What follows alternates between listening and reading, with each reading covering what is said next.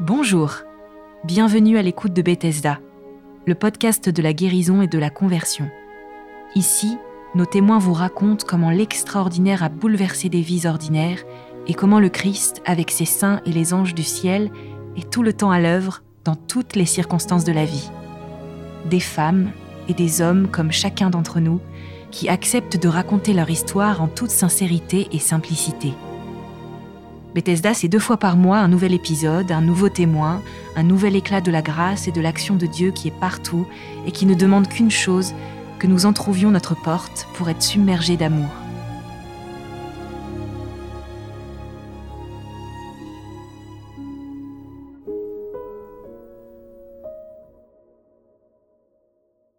Bonjour, je m'appelle Thierry, j'ai 64 ans et je suis marié avec Carole qui vient d'en avoir 62. Nous avons eu huit enfants, huit filles. Nous avons habité longtemps en région euh, blésoise et depuis une dizaine d'années en région toulousaine. Depuis maintenant quatre ans, Carole a été diagnostiquée Alzheimer. Elle a donc été diagnostiquée à 57 ans et, et donc un cas d'Alzheimer jeune. Avant ce diagnostic, il a fallu évidemment constater des symptômes. Ils sont apparus de façon plus évidente environ un an avant le diagnostic. Carole est quelqu'un qui avait une mémoire d'éléphant. Il lisait énormément. Et cela nous a d'autant plus marqué qu'elle avait justement euh, cette mémoire. Donc, euh, ces pertes d'oubli étaient, ces pertes de, petites choses de la vie quotidienne euh, étaient étonnantes. Carole était suivie pour une maladie orpheline à l'hôpital de Purpan à Toulouse. Et à l'occasion d'une consultation, j'ai attiré l'attention du médecin sur euh, justement ces pertes de mémoire. Le médecin a tout de suite réagi en prenant la chose très sérieusement et en nous orientant donc vers un service de neurologie où Carole, quelques mois plus tard, a subi une batterie d'examens sur le plan euh, neurologique. Et puis, nous avons reçu un compte-rendu.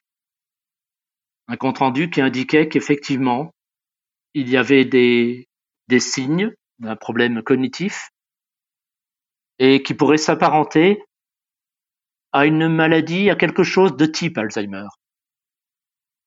Lorsque l'on lit ces mots, l'on n'imagine à aucun moment que ce soit la maladie d'Alzheimer. Dont Carole puisse être touchée.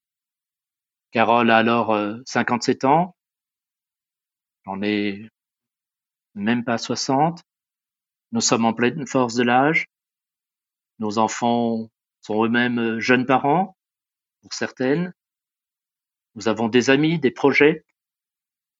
Non, cela n'est pas possible, ça n'est pas Alzheimer. C'est peut-être une aphasie, eh bien soit nous vivrons avec cela. Néanmoins, nous savons qu'un rendez-vous est prévu en neurologie donc fin juillet 2019. Nous y allons, non pas en confiance bien sûr, mais avec ce, cet espoir euh, presque inconscient euh, que ce ne soit pas Alzheimer.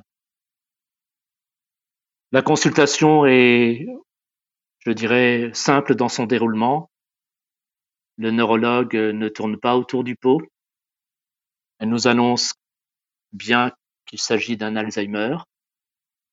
Elle nous parle de traitements qui n'en sont pas, car cette maladie à ce jour est incurable, mais qui permettent de ralentir le déclin cognitif. Elle nous parle de contact avec le tissu associatif avec des aides psychologiques ou autres, et elle nous parle de protocole. Et je vois là le visage de Carole qui, comment dire, marque une attention encore plus, plus importante. Le médecin nous dit, si vous le souhaitez, vous pouvez être candidat à ces protocoles de recherche. La réponse immédiate de Carole est, même si cela ne doit pas bénéficier à mon cas personnel, je le ferai pour les générations futures. Et cette réponse, je le vois bien, emporte euh, chez le neurologue euh, non seulement une approbation, mais d'une certaine manière une validation de sa candidature pour euh, poursuivre ces protocoles. Voilà, le, diagnostic est tombé. La consultation n'aura pas été particulièrement longue, mais les choses sont dites. Le mot est dit. Alors nous sortons de cette consultation, nous sommes à la fin du mois de juillet. Il se trouve que mes congés d'été démarrent euh, dès le lendemain, que nous avons prévu un voyage en Toscane avec certains de nos enfants. Et nous rentrons donc dans notre maison qui est à une trentaine de kilomètres de l'hôpital. Et finalement, nous parlons très peu, ni de l'avenir, ni de la maladie. Ce qui nous préoccupe, pour l'instant, c'est d'annoncer la nouvelle à chacune de nos filles, dont la grande majorité sont euh, loin de nous, en région parisienne, en Val-de-Loire ou autre. Les réactions de nos filles sont différentes. Parfois des, un long silence, un sanglot euh, étouffé, un mot d'encouragement, un mot presque de, dérision pour essayer d'apporter plus de légèreté au moment. Mais je le saurai euh, un peu plus tard par leur témoignage direct. C'est un choc, c'est un bouleversement, c'est c'est en fait toute une tout, un pan de vie à venir qui semble s'écrouler. Nous allons partir en vacances durant tout ce trajet, durant toutes ces vacances, nous n'allons pas non plus continuer ou euh, même évoquer cette, cette maladie. Nous allons profiter de ce paysage de Toscane, si doux, si harmonieux. Nous allons nous détendre. Carole va continuer à dévorer ses livres. Je crois que nous nous disons intérieurement que ce n'est pas parce que ce 27 juillet, un mot a été posé sur quelque chose qui euh, traduit des symptômes, que tout va changer du jour au lendemain et que Carole va se retrouver sans ses capacités qui sont là, qui semblent demeurer. Donc nous continuons, nous avons pris le parti de continuer à vivre. Ce n'est qu'à la rentrée que vont d'une certaine manière s'organiser les choses. Carole continue ses activités. Et puis, de mon côté, malgré tout, je me dis que l'avenir est incertain et qu'il faut que je songe à pouvoir être au plus près de mon épouse, et cela sans trop tarder, même si je ne suis pas encore en âge de prendre ma retraite. Donc je réussis à négocier une rupture conventionnelle et le confinement a eu cette, euh, cette chose bénéfique dans notre cas, c'est qu'il m'a permis justement d'être, euh, malgré mon activité professionnelle à la maison, d'être euh, au plus près de mon épouse dans certains moments de la journée. Alors nous mettons en œuvre des exercices sous les conseils de, de neurologues, de psychologues, d'orthophonistes, des exercices de stimulation, comme aller dans le jardin. Carole n'a jamais aimé le jardinage, mais là, je l'oblige presque à apprendre des noms de plantes ou de fleurs qu'elle euh, qu'elle redit en, en, les voyant. Nous faisons des, des exercices euh, de vocabulaire. Et puis, arrive un jour où l'on nous propose donc de participer effectivement à des protocoles de recherche. Alors un protocole de recherche, si je l'évoque euh, ici, c'est parce que c'est une dynamique qui se crée. non seulement parce que l'on a le sentiment d'être, et ce n'est pas qu'un sentiment, c'est aussi une réalité, d'être prise en charge au plus près par les différents examens que doit subir euh, Carole et qui ne sont pas toujours euh, euh, faciles, tels que des ponctions lombaires, des IRM, des prises de sang, des tests psychotechniques. Mais malgré tout, tout un entourage médical bienveillant qui, qui nous accompagne au quotidien. Ce n'est pas tant le résultat du protocole qui, qui nous importe, Carole l'a déjà dit dès le 27 juillet au neurologue c'est cette, cette dynamique, cet entourage, cette prise en charge euh, renforcée qui, euh, qui nous réconforte d'une certaine manière. Après ces, périodes de confinement, arrive malheureusement un deuxième confinement. Ce deuxième confinement, comme je le crois pour euh, nombre de malades, comme j'ai pu le lire, l'entendre, a été dévastateur. C'est un arrêt brutal qui est posé non seulement aux études cliniques auxquelles nous étions inscrits, mais aussi aux séances d'orthophonie, aux séances de psychologie, à nos déplacements, à nos voyages. Bref, nous sommes reclus chez nous, à la maison, même si nous avons la chance d'être, euh, d'habiter à la campagne et donc de pouvoir euh, faire euh, quelques pas dans le jardin, écouter la nature qui s'est revigorée et, et, de ce fait pouvoir euh, profiter à minima de, de temps de, à l'extérieur.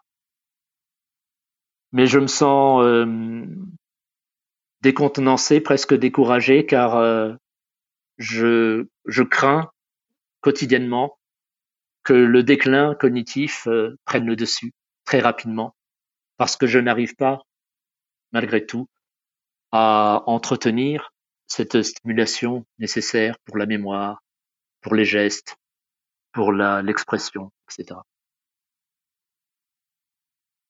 Au fil des jours, bien sûr, je vois quelques difficultés de Carole pour s'exprimer, pour poser des gestes. Carole est très bonne cuisinière, elle, euh, mais elle a du mal à présent pour le déroulé de la recette, par exemple. Eh bien, soit on, je prends le parti de, de l'aider dans cette tâche.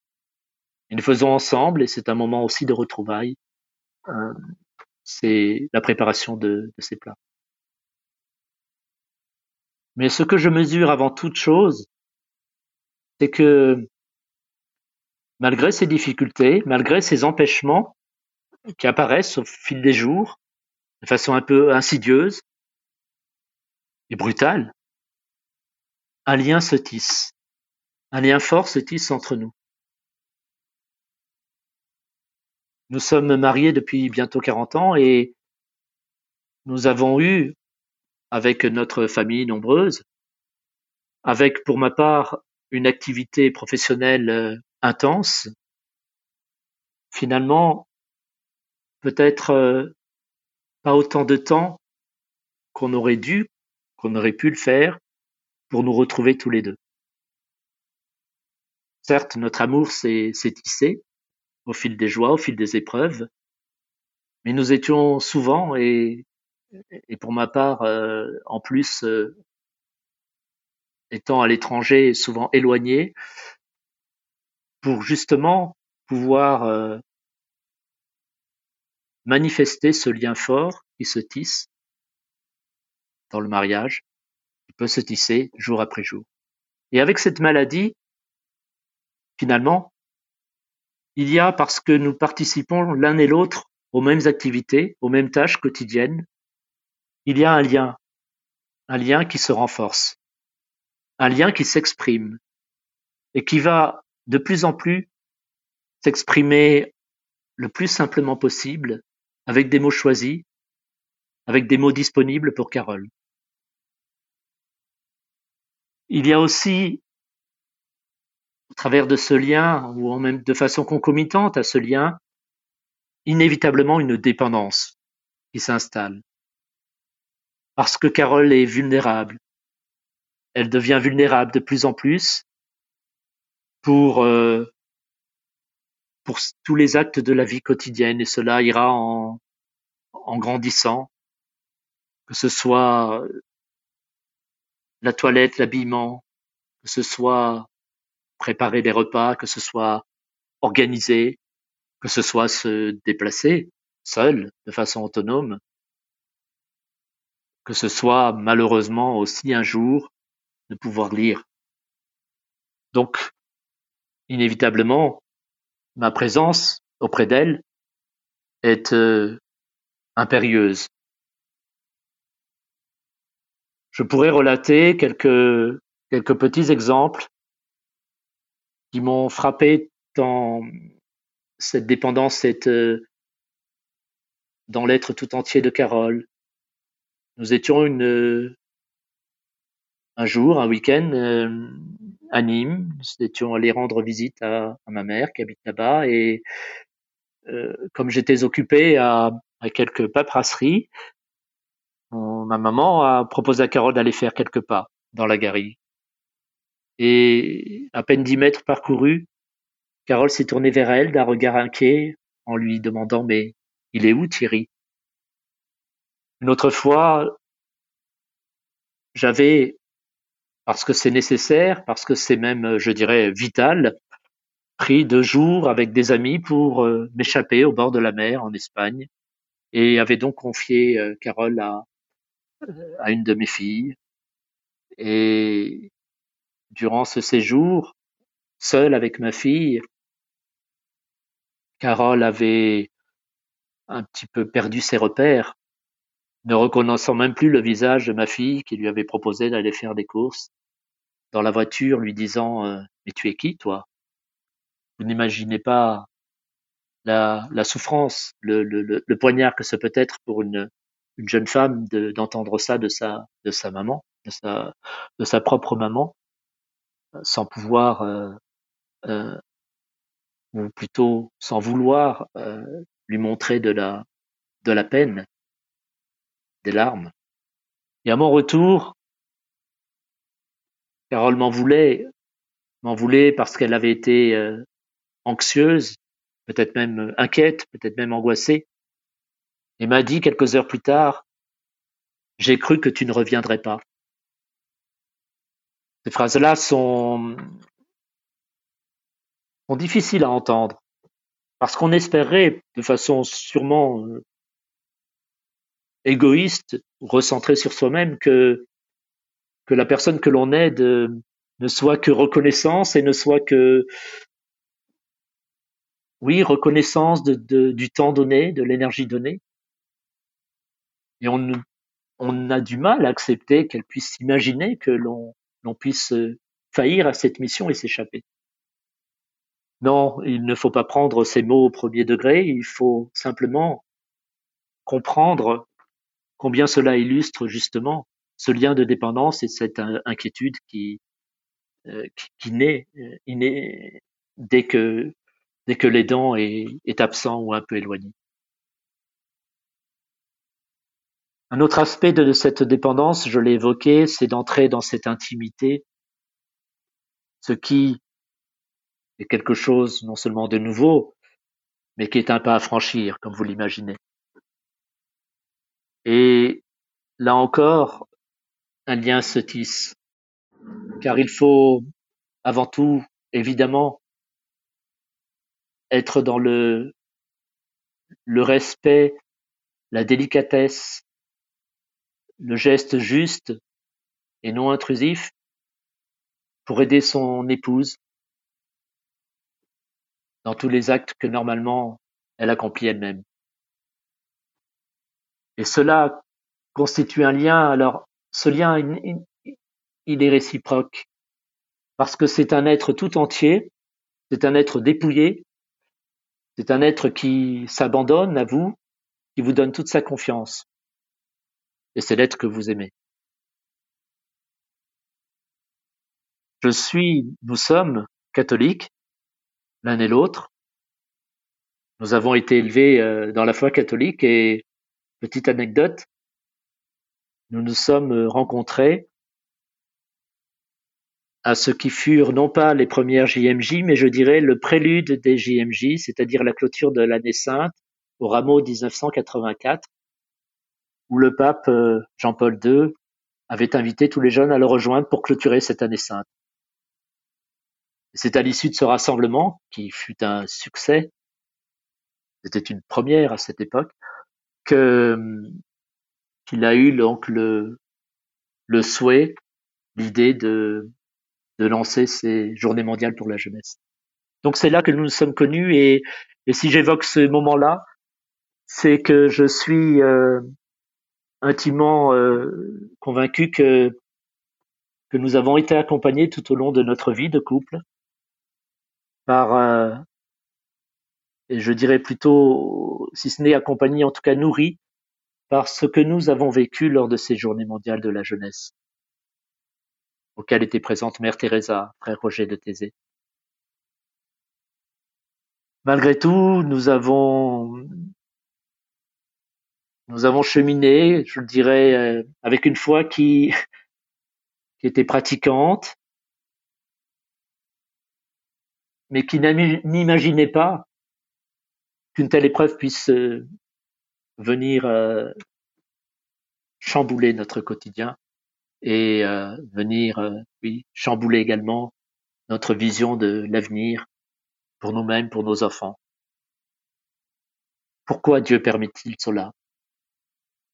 Mais tout, tout cela, c'est le mystère de la souffrance. Pourquoi des guerres? Pourquoi des gens qui sont sans logis? Pourquoi des gens malades? Mais pourquoi nous? Alors, euh, bien sûr, il y a, un temps de, révolte et un prêtre me disait, mais Thierry, si vous n'étiez pas révolté, si vous ne vous questionniez pas à ce sujet, je serais non pas inquiet, mais euh, je me questionnerais moi-même sur ce qu'est votre foi. Parce que nous attendons tous de tout de Dieu.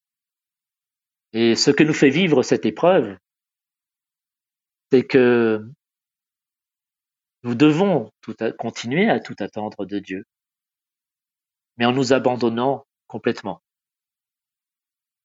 Cette épreuve nous touche de plein fouet, elle nous touchera jusqu'à la fin de notre vie et euh, je sais, je suis conscient que avec cette maladie, les choses n'iront pas en s'améliorant.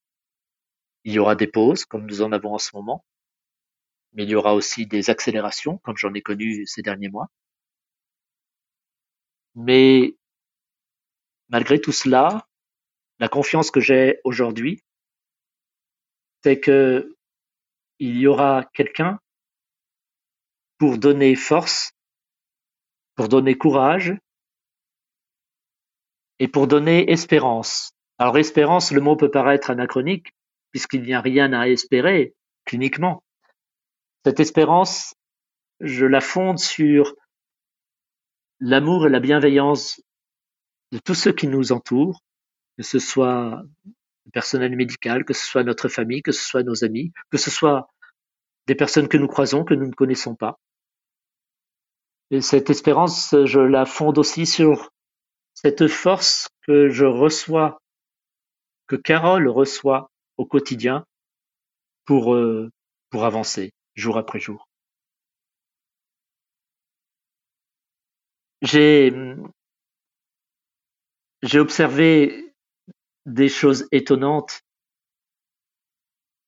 que je voudrais vous relater maintenant et qui, comme me l'a exprimé un prêtre, peut nous faire dire est-ce que tout est miracle ou est-ce que le miracle n'existe pas? Nous sommes allés à Lourdes, nous ne sommes pas loin de Lourdes, nous sommes à une heure de voiture de ce sanctuaire marial. Et donc nous avons euh, saisi l'occasion d'y aller à plusieurs reprises, non pas pour un, grand pèlerinage, mais d'y aller euh, l'après-midi, de nous recueillir à la grotte, d'y déposer des cierges pour euh, ceux de nos entourages qui traversent des épreuves, ce que j'ai observé chez Carole, c'est que devant la grotte, en faisant le tour de la grotte, sa main se posait sur le rocher, naturellement, un moment auquel elle donnait le temps. Elle disait d'elle-même Je vous salue Marie. Et puis à un moment, elle me disait Bon, ça y est, on peut partir. Et en, cela, je me, je suis là encore convaincu que qu'il y avait entre elle et, la Vierge Marie, puisque nous sommes à Lourdes, comme euh, quelque chose d'invisible, mais comme une, une connexion. J'ai vécu cela à plusieurs reprises, de la même manière, au moment de la communion, voyant Carole recevoir l'hostie du prêtre et revenant à sa place avec un sourire éclatant.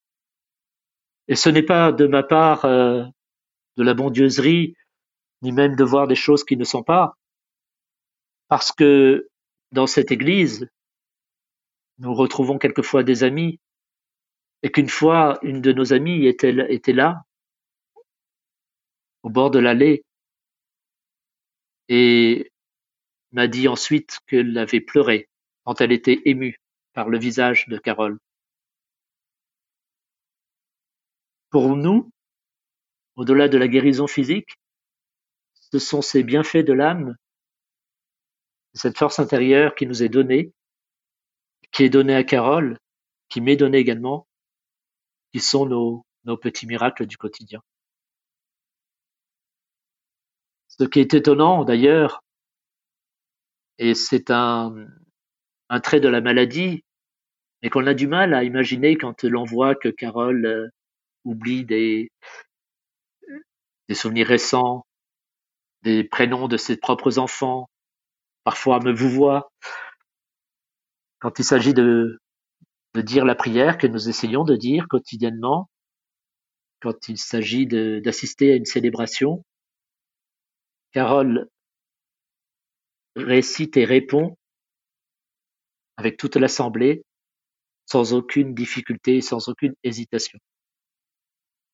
Alors cela n'est pas, je dirais, un miracle en soi, puisque avec cette maladie d'Alzheimer, la mémoire émotionnelle reste intacte, n'est pas altérée. Enfin, nous avons suscité, proposé plutôt à nombre d'amis et d'entourage familial une neuvaine.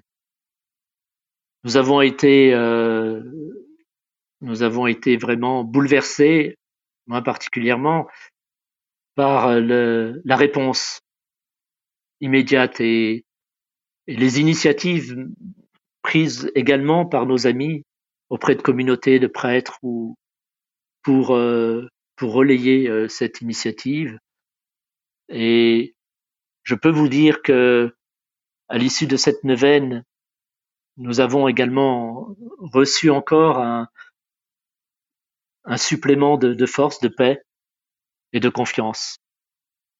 Chose d'autant plus marquante que malheureusement, lorsque cette neuvaine a démarré, Carole a connu un déclin particulièrement sévère, particulièrement grave, puisque elle, elle ne s'alimentait plus, elle était rigide, ne pouvant plus bouger ou difficilement, et que les soignants eux-mêmes étaient très inquiets quant à l'évolution de la maladie, trois ans à peine après qu'elle ait été diagnostiquée.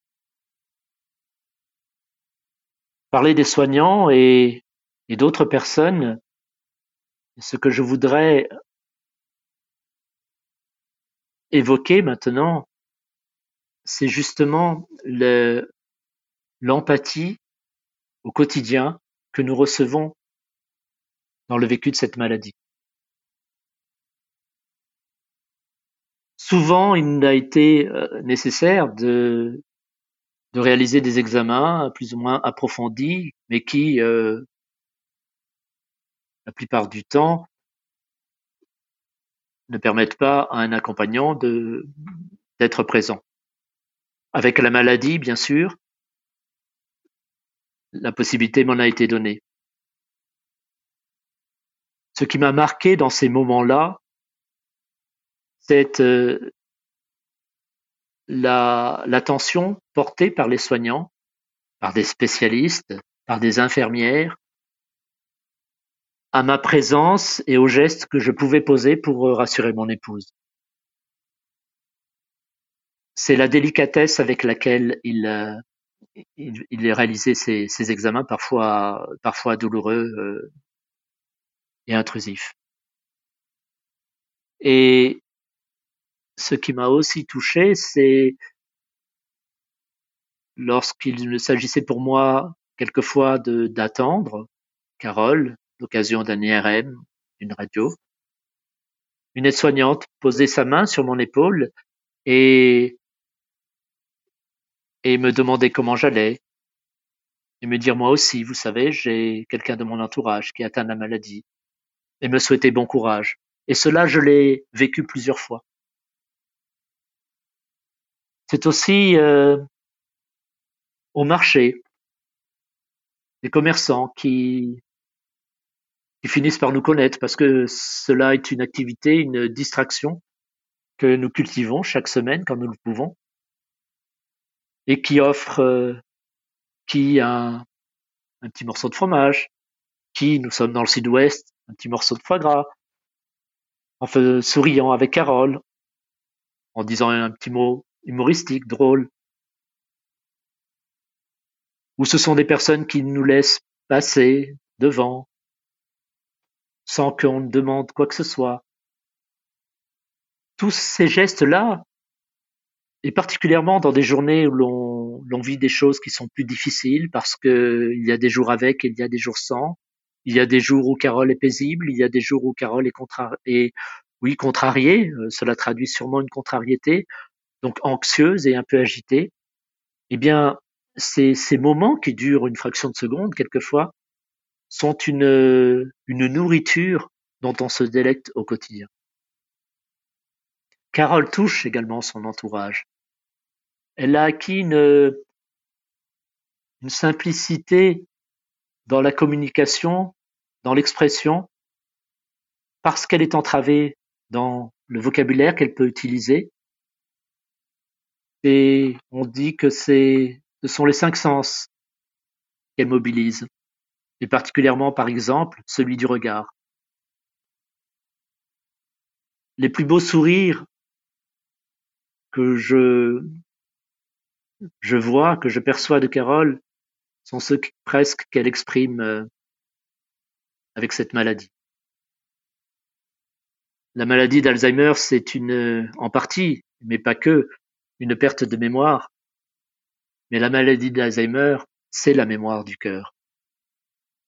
Et tout ce qu'exprime Carole, elle exprime justement avec ses cinq sens parce que elle est entravée dans ce qu'elle pourrait dire de façon plus explicite, dans ce qu'elle pourrait faire, dans ce qu'elle pourrait euh, donner matériellement. Donc elle touche beaucoup son entourage, elle touche beaucoup les des inconnus qu'elle euh, qu'elle rencontre. Enfin, il y a la famille, bien sûr, et il y a nos enfants et nos petits-enfants. Comme je l'ai dit tout à l'heure, les, enfants ont été je dirais, euh, meurtri. L'une de mes filles, la dernière, qui n'est pas encore euh, mariée, me disait Je n'aurai pas la maman que mes sœurs aînées ont eue. Je n'aurai pas la maman qui a confectionné des jouets pour euh, ses petits-enfants, des poupées, des déguisements. Je n'aurai pas la maman qui nous prépare de bons petits plats lorsque nous venons à la maison. Je n'aurai pas la maman qui euh, m'aidera à m'habiller le jour de mon mariage. Tout cela, je, je dois vous l'avouer, je ne l'avais pas réalisé. Je ne l'avais pas mesuré. Oui, j'avais mesuré que Carole était, était différente, entravée, mais qu'elle est restée une maman, c'est ce que je disais à mes filles. Votre maman reste là, différente, mais elle reste là.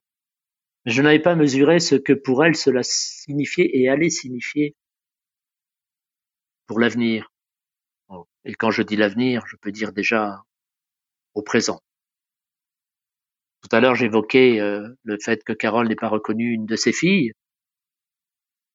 Cela arrive.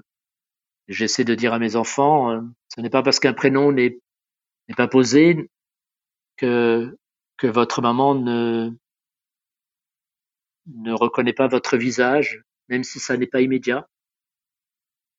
Et euh, et maintenant, effectivement, chacun a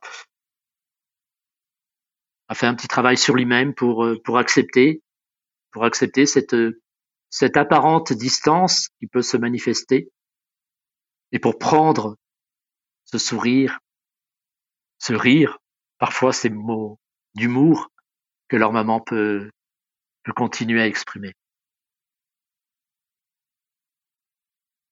Il y a avec les petits-enfants une toute autre relation. je crois que c'est très important de, de le réaliser pour ceux qui sont confrontés à cette, cette maladie, parce que l'on peut se dire euh, un mur va s'élever et, ces petits enfants vont finalement ne pas connaître leur euh, leur grand-mère, leur mamie pour les plus jeunes, et d'autres ne vont pas pouvoir euh, continuer dans cette relation qu'ils avaient commencé à tisser de grand-mère à, à petit-fils ou petite-fille. Il n'en est rien, vraiment, il n'en est rien.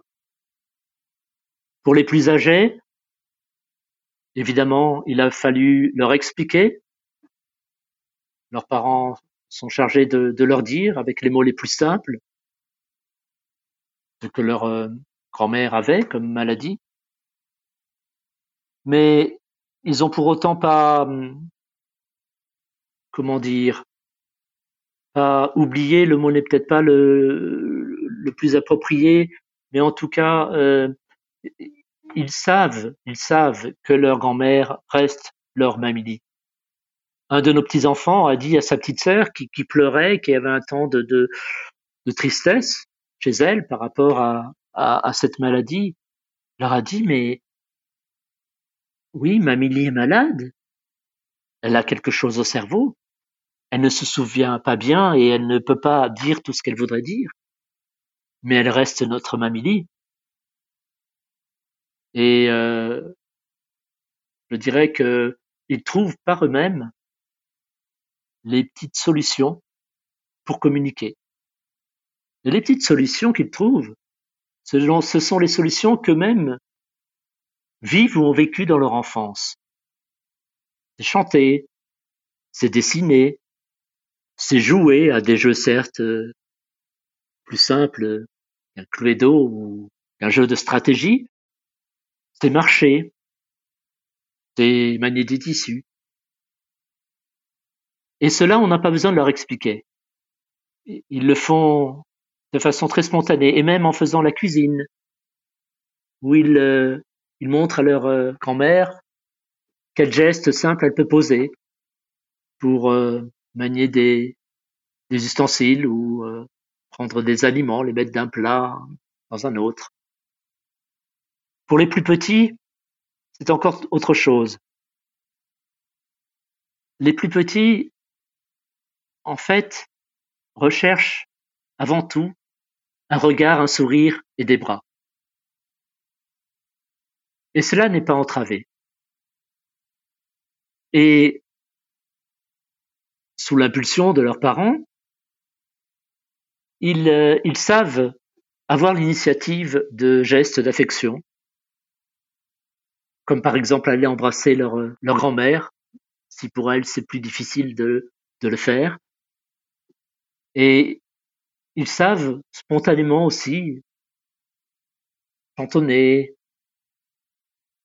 parler, et ne mettent aucun frein, aucun frein à cette relation.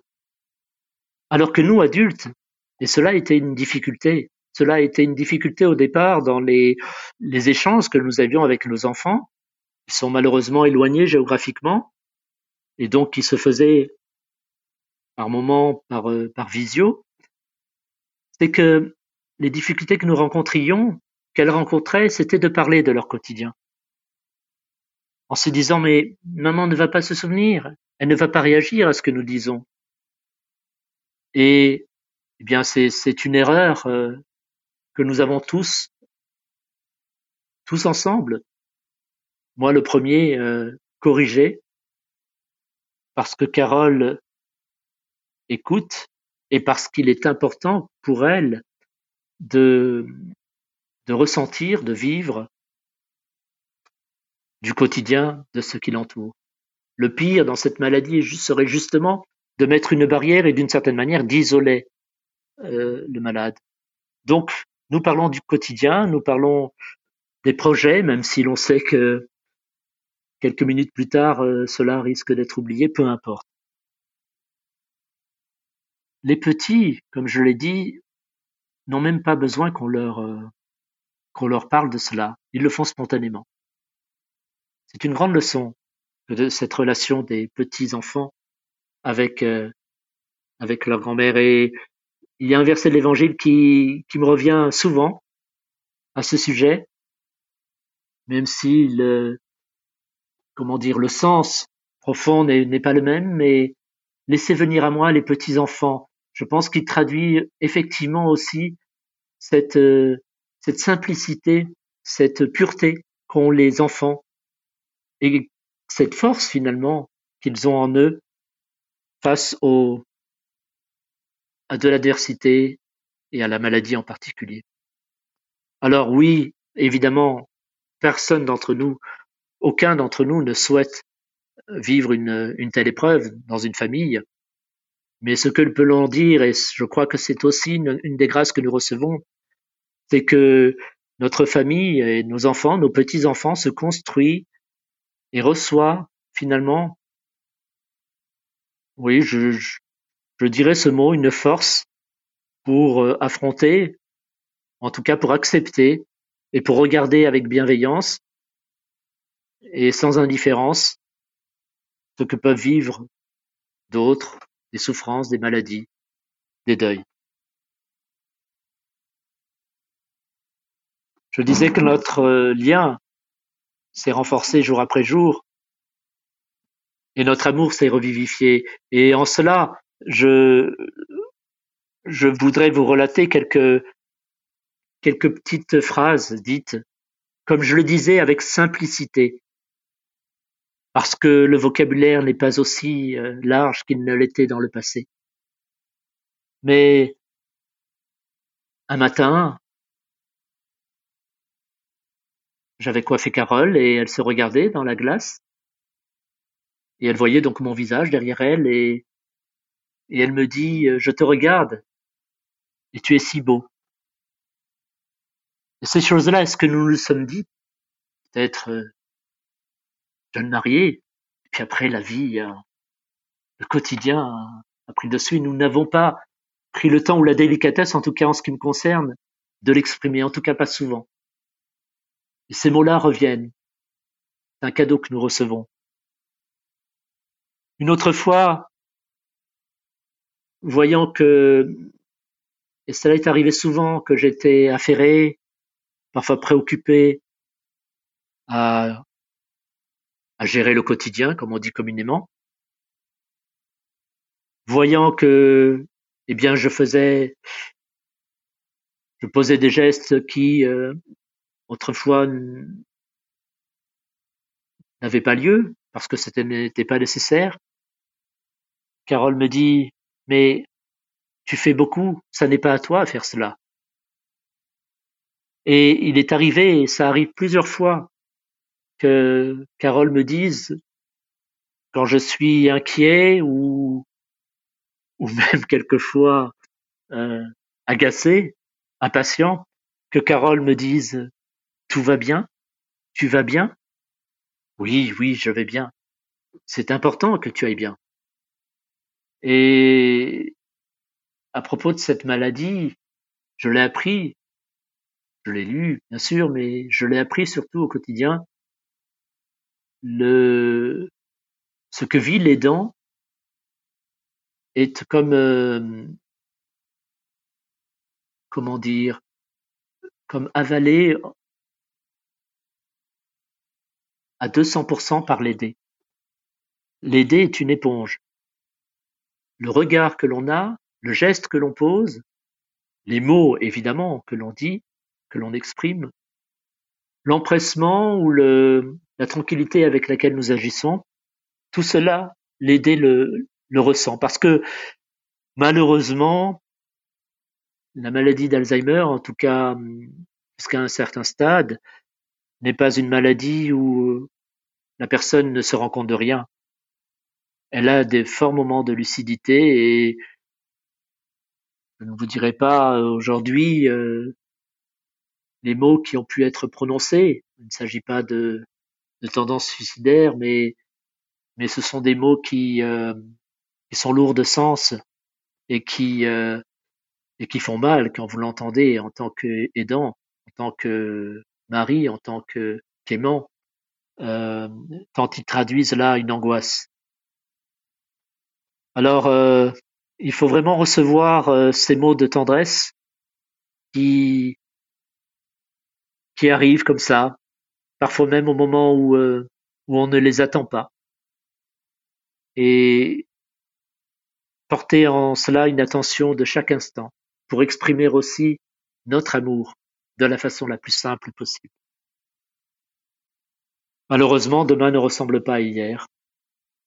Alors quand je dis malheureusement, je pourrais dire et heureusement, parce que la maladie est euh, certes sur une pente descendante, nous le savons tous, nous ne connaissons pas l'échéance, nous ne connaissons pas, comment dire, le programme à venir, il n'est pas linéaire, Carole a été diagnostiquée il y a quatre ans. Selon les statistiques, elle devrait être encore dans un stade débutant. Ça n'est pas le cas. Elle est entrée dans un stade sévère, c'est-à-dire qu'elle est totalement dépendante pour tous les actes de la vie quotidienne.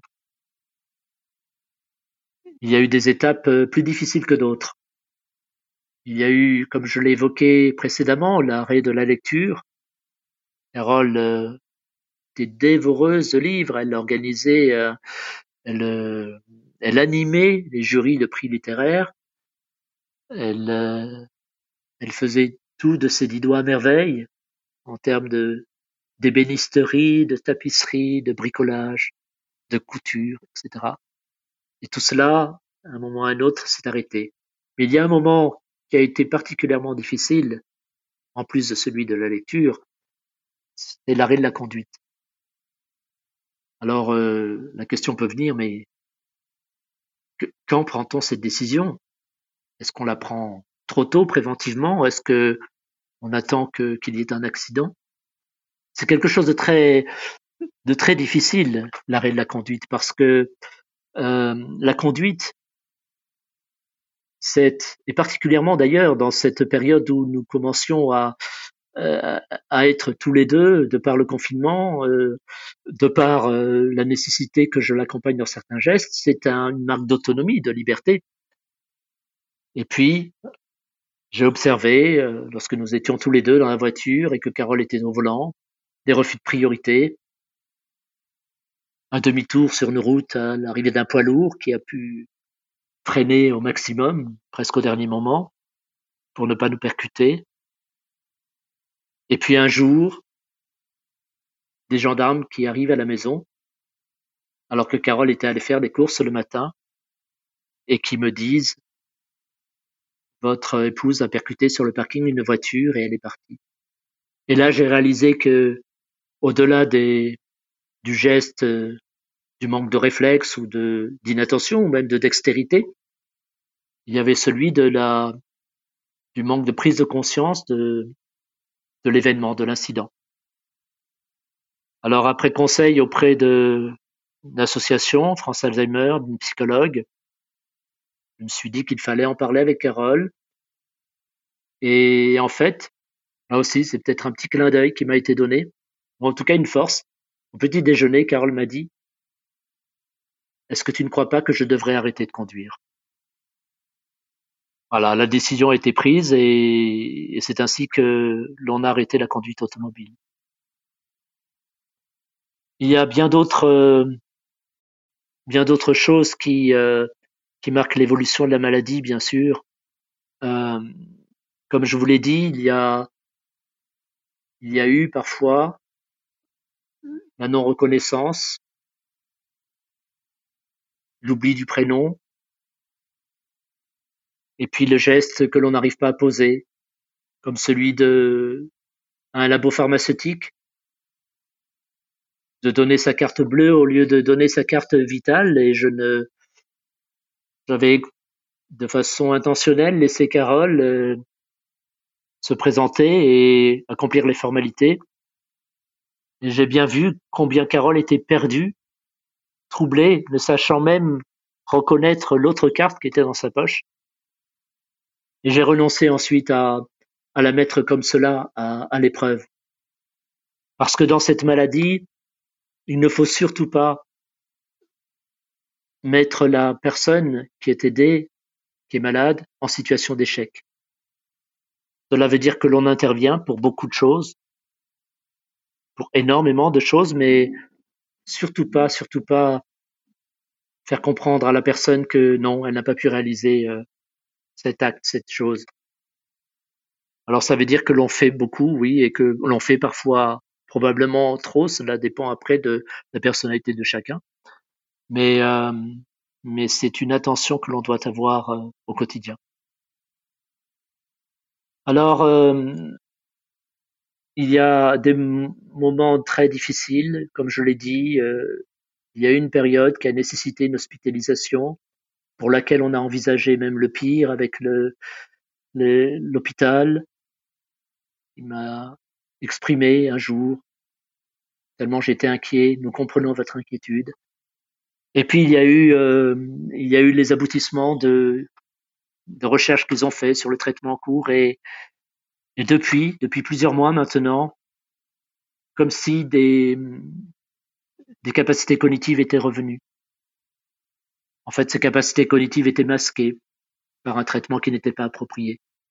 Alors, évidemment, on ne peut pas dire que l'on revient en arrière et que il y a quelque chose qui, qui est guéri d'une certaine manière. Non, c'est simplement quelque chose qui était, qui n'était pas apparent du fait de l'effet des médicaments, de certains médicaments. Mais en tout cas, on revit quelque chose qui donne à Carole davantage de facilité à s'exprimer, à sourire, à rire, à, oh, pas à sourire, je dirais plutôt à rire, à se mouvoir, voire même à, se déplacer. Voilà, qui, qui fait euh, chaud au cœur. On ne sait pas combien de temps ça durera. Peut-être un an, peut-être deux ans, peut-être plus, je ne sais. Mais en tout cas, on vit l'instant présent.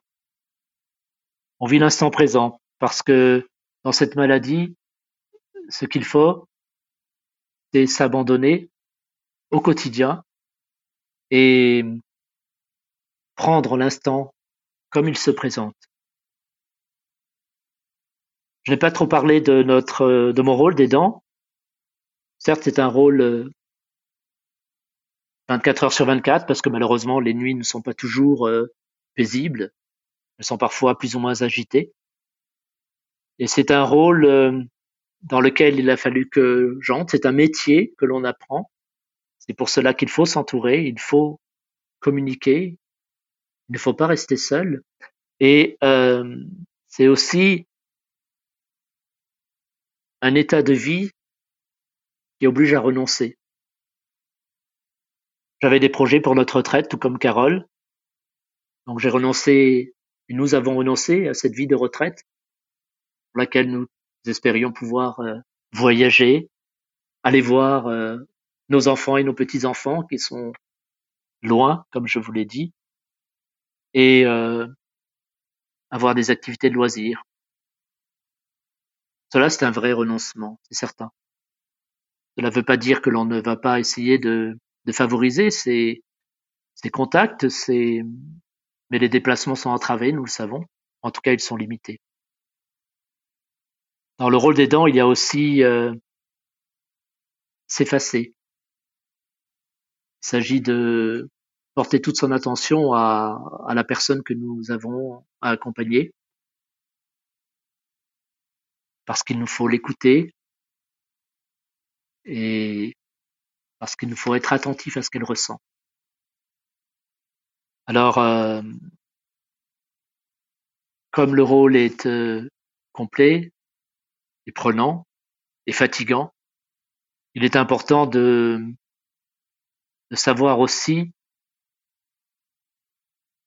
penser à soi, à sa santé déjà, qu'il faut préserver. Et en cela, il y a des choses très concrètes que l'on peut faire avec l'entourage médical, mais aussi à quelques loisirs, à, des contacts. Alors, je ne suis pas un, bon témoin pour parler de, loisirs, parce que le, temps manque, c'est vrai. Mais malgré tout, j'essaie de faire participer en court moment Carole lorsque je fais un petit peu de jardinage, par exemple. Je me réserve le soir euh, un moment pour moi pour pouvoir euh, effectivement euh, m'adonner à une activité de lecture ou, à regarder un, un, film ou une bonne émission quand il y en a. Mais mon moteur, c'est celui de, du témoignage. Et l'on pourrait me penser ou me dire, mais vous ne sortez pas de cette maladie en faisant cela. D'une certaine manière, peut-être pas, mais elle donne du sens, elle donne du sens à, ce que je vis, à ce que nous vivons, dans la mesure où euh, cela me permet de parler avec d'autres aidants, de leur faire part et de recevoir leur expérience, de témoigner comme j'ai fait récemment auprès de, soignants, de médecins, voire même de défendre des, causes ou des droits qui ne sont pas toujours là auprès des, des pouvoirs publics. C'est quelque chose qui me dynamise et qui donne un sens à mon, à mon quotidien. C'est quelque chose que je crois utile et, et qui, d'une certaine manière, je crois que chacun d'entre nous le vit lorsqu'on est euh, impliqué ou euh, lorsqu'on est euh, euh, dans une activité ou un métier qui est presque une passion, ou en tout cas euh, nous motive beaucoup, on ressent du bien-être. Eh bien, c'est cela que je ressens. C'est cela que je ressens. Il y a quelques mois, j'ai écrit un livre qui s'appelle La mémoire du cœur. Ce livre, je l'ai écrit sous l'impulsion de mes enfants afin d'apporter non seulement un témoignage, mais également de permettre à un public plus large de comprendre ou de mieux réaliser ce qu'est la maladie d'Alzheimer dans toutes ses dimensions, et en particulier d'un Alzheimer jeune qui intervient à un âge où l'on a moins de 60 ans, parce qu'elle n'est pas vécue du tout de la même manière. Ce livre, euh, qui est en cours de publication, sera disponible dans quelques temps, et par le biais de ce podcast, vous en serez informé pour ceux qui souhaitent euh, l'acquérir. Et de même pour ceux qui souhaitent rentrer en contact avec moi. Et pour conclure sur cette, euh, ce témoignage, que je voudrais dire sur cette maladie, c'est qu'elle nous oblige, et je crois que c'est une démarche de foi, finalement. C'est un chemin qui est donné pour avancer dans la, l'abandon. On n'a rien sans rien, et aide-toi, le ciel t'aidera, bien sûr. Mais l'abandon dans le sens où non, on ne contrôle pas demain. Non, on ne contrôle pas l'avenir. On ne contrôle même pas, même pas, les réactions, le comportement de son, de son conjoint. Par contre, l'on doit faire de son mieux. Et c'est vraiment cela, la maladie. C'est vraiment cette leçon de vie qu'elle qu'elle me donne. Et je me dis que dans notre cheminement, cette, euh, c'est une, d'une certaine manière, une, une grâce qui nous est donnée. Une grâce dans l'épreuve. De simplifier, faire des choses comme elles viennent, au moment où on sent qu'elles sont, qu'il est possible de les faire, être attentif à l'autre, sourire gratuitement à l'autre, poser des gestes tendres, ne pas se bloquer sur une réaction, sur des mots. Combien de fois, mais combien de fois dans notre vie de couple, l'on s'est raidi, l'on s'est vexé, on est allé euh, visage renfrogné pour bouder l'autre parce qu'il nous avait fait une remarque. Avec cette maladie, ce que l'on conseille aux aidants d'ailleurs, c'est que lorsque l'on est agacé, lorsque l'on est impatient, l'on sort de la pièce, on prend une grande respiration et l'on revient avec un sourire, avec un regard souriant. Voilà, c'est, vraiment cela, cette maladie. C'est euh, vivre des plaisirs simples, avoir une vie simple et faire confiance. Et la prière au quotidien, presque quotidien, avec mon épouse, a repris une toute autre euh, dimension avec la maladie. Seigneur, fais ce que tu voudras. Et pour terminer, vraiment, je dirais donc que oui, la maladie d'Alzheimer est une perte de mémoire, mais la maladie d'Alzheimer est certainement une grande mémoire du cœur.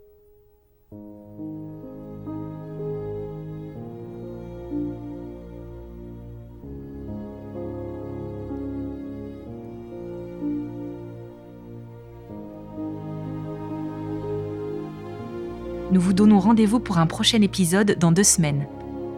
Si vous pensez que votre témoignage ou celui d'un proche pourrait intéresser les auditeurs de Bethesda, nous vous invitons à prendre contact avec nous en nous écrivant à l'adresse suivante témoignage@bethesda-podcast.fr.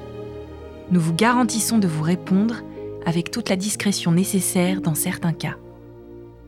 Et si vous avez apprécié ce témoignage, si vous voulez soutenir l'effort de Bethesda qui est diffusé gratuitement, nous vous invitons à faire un don sur le lien de paiement en ligne indiqué dans le descriptif de cet épisode. Bethesda doit être diffusé au plus grand nombre. Il doit être gratuit. C'est pourquoi nous appelons ceux qui le veulent et qui le peuvent à nous aider à supporter les coûts de production et de diffusion. Bethesda, c'est une petite équipe indépendante, pleine de bonne volonté, mais une équipe qui n'ira pas loin si elle n'est pas aidée. Alors d'avance, un grand merci à ceux qui feront un don. Il n'y a pas de petits montants. Il n'y a que des beaux gestes. À très bientôt.